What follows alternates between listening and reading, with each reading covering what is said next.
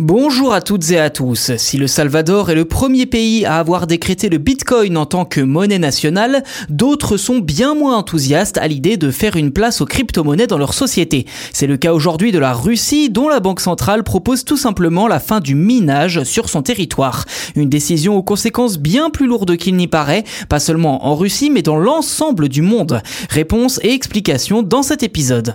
Concrètement, la Banque centrale russe suggère fortement, je cite, l'interdiction de la circulation, du minage et de l'échange des crypto-monnaies sur le territoire russe. Pour l'instant, rien n'est encore acté, mais la tendance n'est clairement pas en faveur des cryptos. En effet, Elvira Nabiulina, directrice de la Banque centrale, considère depuis longtemps que le Bitcoin est un problème à éliminer, tout comme l'Ethereum et d'ailleurs toutes les autres crypto-monnaies. Selon elle, les monnaies virtuelles feraient office de blanchiment d'argent et favoriseraient les activités criminels. Alors, en guise de réponse, la Banque centrale russe propose une surveillance accrue des personnes possédant plus de 5 millions d'euros en crypto.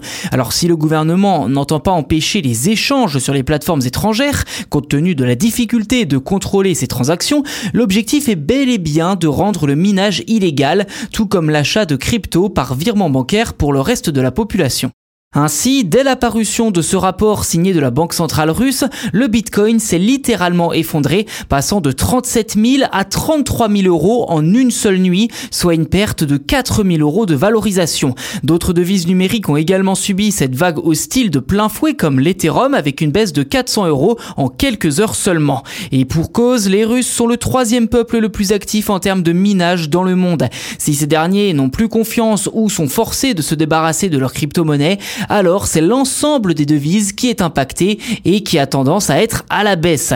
Les grandes plateformes comme Binance ont ainsi déjà exprimé leur volonté de discuter avec le gouvernement de Vladimir Poutine pour défendre leurs intérêts.